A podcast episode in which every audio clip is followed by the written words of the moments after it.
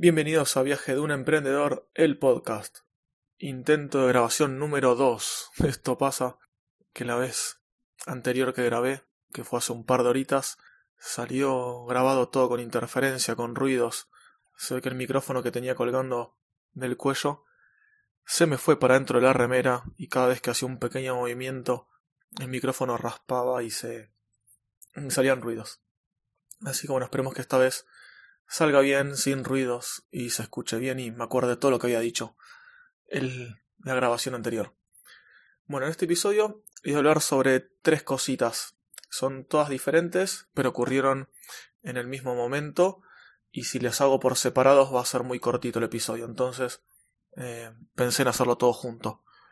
Los tres temas van a ser la ampliación del espacio en disco utilizando volúmenes externos en el servidor.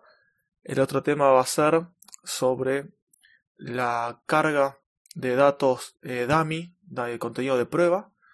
Y el tercer tema va a ser sobre eh, el sitio que lo hice eh, con posibilidad de traducirse y multidioma.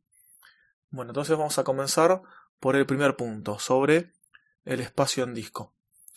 Esto lo que pasó, el problema que había, que tenía, era que crecía más el sitio en cantidad de usuarios y espacio en disco que lo que yo necesitaba que crezca en cuanto a CPU y RAM del servidor.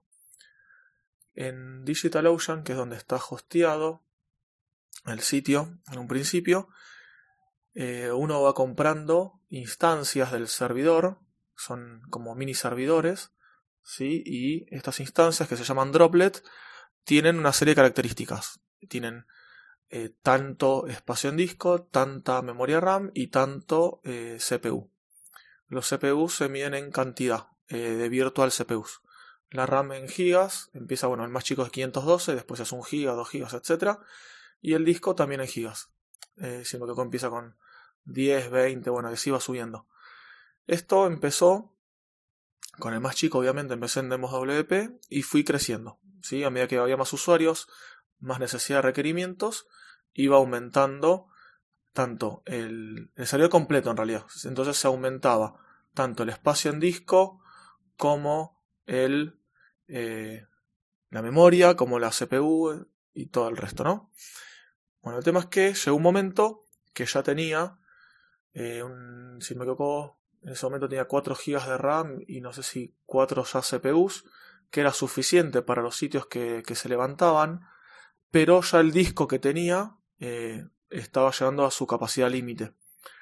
Y para subir un escalón más, era mucho el precio del servidor que se iba por solo agregarle, por solo necesitar agregarle, por ejemplo, 100 GB de disco.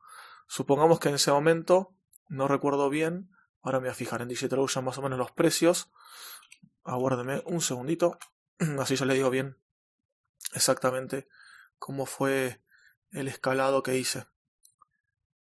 Ahí está, bueno, si no me equivoco, en su momento tenía el droplet que sale más o menos 20 horas por mes, que eran 4 GB de RAM, 2 CPUs y 80 GB de disco. Si me equivoco era eso. Y bueno, ahí ampliarlo era duplicar el resto eh, de cosas que yo no necesitaba. Por ejemplo, para pasar al siguiente escalón, pasaba a ser 8 GB de RAM, 4 CPUs, o Virtual CPUs como les gusta llamarlo, 160 GB de disco SSD y se iba al doble de 20 a 40 dólares. El tema es que yo en ese momento no necesitaba ampliar ni la CPU ni la memoria RAM. Iba a estar pagando 20 dólares más y cuando en realidad yo solamente quería crecer en cuanto a disco.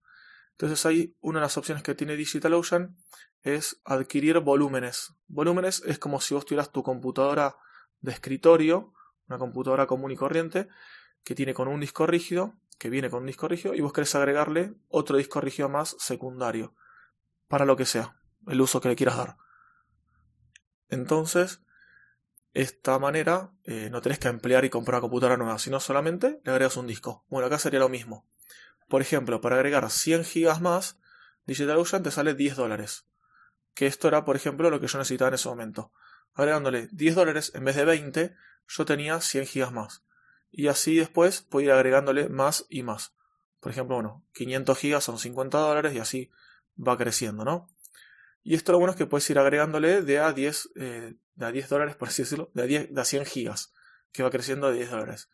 Y esto es de acuerdo al consumo que voy teniendo, porque el espacio en disco es lo que más va creciendo, dado que los sitios eh, consumen memoria y RAM solamente cuando están siendo visitados, cuando están siendo usados. En cambio, el espacio en disco lo ocupan todo el tiempo.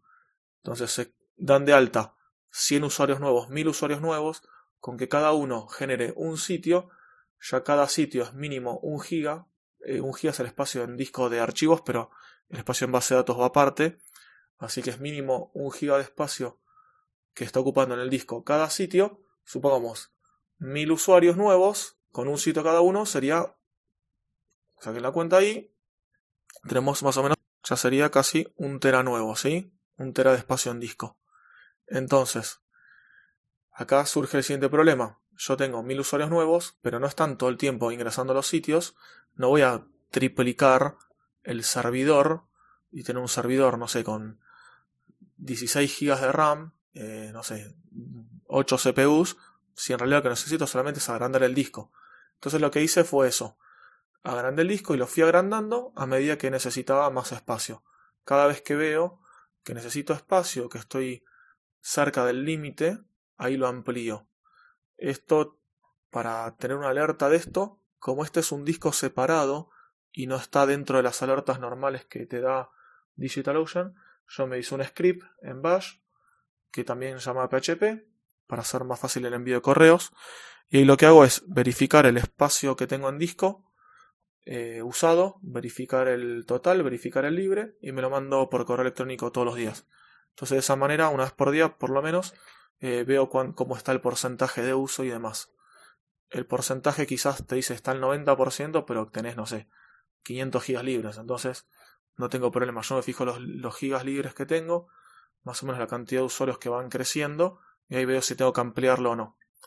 Y después, aparte, ahí sí, si necesito ampliar el servidor, que con las alertas de DigitalOcean veo que está el CPU todo el tiempo, y me llega una alerta que está todo el tiempo al 90%, o la RAM está todo el tiempo al 90%, ahí sí, agarro y pego el salto del servidor al siguiente escalón. Entonces, bueno, de esta manera lo estoy manejando por separado. Más adelante estoy hablando ahora de otras opciones para poder escalar mejor el tema del servidor, el tema del CPU, el tema de la memoria, ver si hago, ¿cómo se dice? Si hago balanceo de carga con diferentes servidores, o sea, preferible quizás comprar dos o tres servidores chiquititos y no tener uno solo grande. Y entonces que se haga un balanceo y vaya haciendo a diferentes lugares. Separar el MySQL del servidor web del Apache. Bueno, todas son las opciones que estoy evaluando. También viendo el tema de eh, Kubernetes que usa, Docker. Bueno, estoy viendo todas esas, opciones para ver más adelante cómo soluciono y cómo mejoro este tema de rendimiento y de escalabilidad de recursos. Eso fue entonces en cuanto al tema de cómo ampliar el volumen. Segundo punto, eh, había dicho el tema de tenía eh, carga de contenido dummy o contenido de prueba. Este contenido surgió de la necesidad de cuando uno crea un sitio, siempre viene vacío. Como mucho te viene el post, el artículo de Hello World y nada más, una página de prueba. Pero mucha gente, muchos usuarios me pidieron si había alguna solución para tener ya algo cargado, aunque sean no plugins, pero bueno, tener contenido cargado. Estuve buscando diferentes alternativas y una opción era esta, digamos, darle la, facilidad de cuando va a crear un sitio nuevo, tenga diferentes opciones para cargar contenido. Buscando encontré diferentes opciones. Una era el, el contenido oficial de WordPress que lo brinda para los desarrolladores de temas para que puedan hacer diferentes pruebas. Entonces, ese fue uno de los temas, uno de los, uno de los contenidos que puse para que se carguen, el de WordPress oficial. Esto simplemente es un archivito XML que se importa dentro de los sitios y lo carga y te crea diferentes páginas, eh, categorías, eh, imágenes, posts, etc. Después hay otro de un sitio que si no me equivoco se llamaba wptest.io o algo similar, que es también otro contenido de carga para WordPress. El tercer contenido que conseguí y que se me ocurrió poner es uno de Genesis. Genesis tiene su propio XML de pruebas, el cual bueno, lo brinda para, también para instalarlo. Entonces también ese lo puse para que se pueda eh, instalar como una opción. Y el último que puse fue contenido, eh, artículos de prueba de WooCommerce. Entonces, si alguien va a crear un e-commerce de cero y quiere hacer diferentes pruebas y demás, está bueno tener ya un montón de artículos cargados. Entonces, de esa manera, eh, puse la opción de el contenido dummy, contenido de prueba para WooCommerce, que además, si el usuario, por ejemplo, se olvidó de activar el plugin de WooCommerce o de, mejor dicho, de poner que se instale eh, por defecto o ha sido de manera eh, previa el plugin de WooCommerce, si selecciono el contenido dummy, yo le instalo el plugin de WooCommerce y lo dejo activo para que pueda ver bien todo el contenido cargado.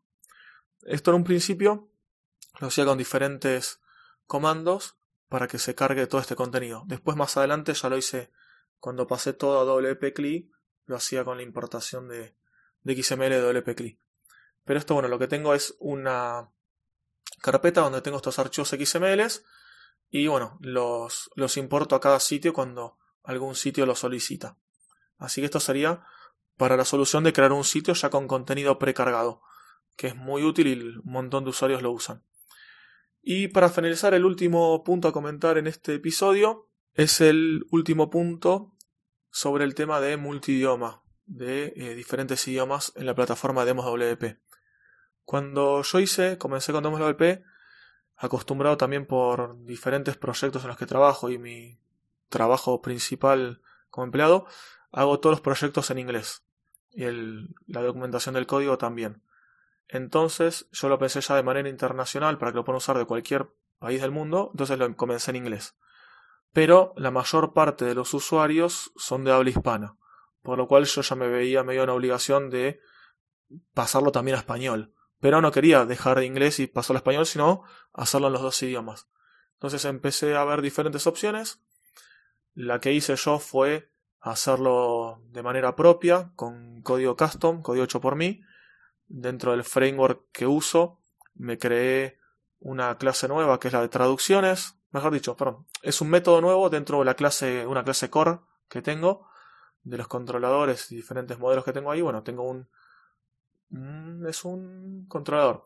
Controlador del core, donde tengo la parte de traducciones, que ahí lo que hago es buscar en un directorio de el directorio i18n de internalización o localización, como le quieran decir, que acá eh, lo que tengo son, en este caso en un principio, dos archivos, eh, es.json y en.json, son archivos de formato JSON, como lo dice la extensión, en inglés y español. Esto está preparado para que el día de mañana agregar cualquier idioma, el que sea. Lo único que necesito es que alguien, obviamente, traduzca la cadena, eh, todos los todas las frases y los y las cadenas de caracteres que hay ahí ahora en cada idioma, español e inglés. Entonces, bueno, ahí tengo, lo que hice fue así. Yo ya tenía todo en inglés, empecé a cortar cada cadena de texto que tenía escrita en el código hardcodeada en inglés pasándola al archivo nuevo de traducciones de inglés con, un, eh, con una clave principal, con una key. Entonces el archivo JSON está formado por una key, que es una clave, por ejemplo, no sé, landing, guion, header, guion, eh, o landing, no sé, guion, button, guion, login. Y después pones dos puntos y entre comillas el texto que quiero traducir. Por ejemplo, para inglés login y para castellano o español eh, ingresar o acceder. Así con todas las frases que había en el sitio, en todos lados. Ya sea en el frontend de la landing, perdón, ya sea en el dashboard, en un modal que se abre, en cualquier mensaje de error, todo. En la parte de errores también tuve que hacer algo en JavaScript y traerme los archivos de traducciones desde JavaScript para poder mostrarlo en la misma pantalla cuando falla algo sin que se llame a un PHP. Porque si llamas a un PHP, en ese mismo PHP yo ya puedo devolver la traducción. Pero si falla algo sin tener que llamar a un PHP, desde el mismo JavaScript tengo que mostrar la traducción correcta. Entonces, bueno, así lo hice. Lo hice tanto, como les digo, en PHP, en JavaScript, pero los dos van a buscar al mismo archivo de traducciones. Y el usuario tiene un botoncito abajo de todo que puede cambiar por el momento desde ahí el idioma, de inglés a español.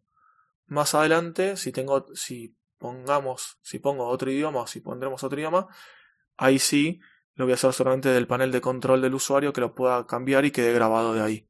Ahora solamente lo cambias del footer con un botoncito y listo. Y esto, bueno, lo que hace es grabarte una cookie y esa cookie es la que se envía cuando se envía cualquier pedido o cualquier cosa y ahí ya se sabe el idioma que, está usando el usuario. Y ahí, según el idioma que tenga, el, el código que hice levanta o el archivo es.json o el en.json. Busca la cadena, eh, la clave que estamos usando aquí, que se está pidiendo en el código, por ejemplo, no sé, translate y entre paréntesis, como decía, eh, landing guion eh, por ejemplo, ¿no? No es ese, pero bueno, un ejemplo que, es, que se me vino a la cabeza. Y eso busca la traducción y si la encuentra, eh, devuelve la cadena de texto que vaya ahí. Esa cadena de texto puede tener cualquier cosa. En mi caso dice que puede tener cualquier cosa. Puede tener links, puede ser, no sé, eh, una imagen, puede tener ah, obviamente acentos y símbolos raros, lo que sea. Eso lo devuelve y lo muestra en pantalla, ya sea en el código PHP, a través de una llamada Ajax y lo muestra JavaScript, lo que fuera. Si no llega a encontrarlo, devuelve el mismo nombre de la cadena de texto, eh, la clave que se llamó. Esto es para que yo verlo y darme cuenta si veo una frase con guiones y demás que algo no se tradujo o que tuvo algún problemita. Igualmente, cada vez que pongo algo, siempre lo pruebo que se renderice bien y que se muestre bien en pantalla. Y bueno, esto fue todo con el tema de internacionalización, palabra que se me entraba. Y eh, bueno, los demás temas, como les dije, el tema de volumen y el tema del contenido de prueba. Voy a grabar ahora el siguiente episodio que también lo había grabado y se me grabó mal con muchos ruidos. Y nos escuchamos el próximo miércoles.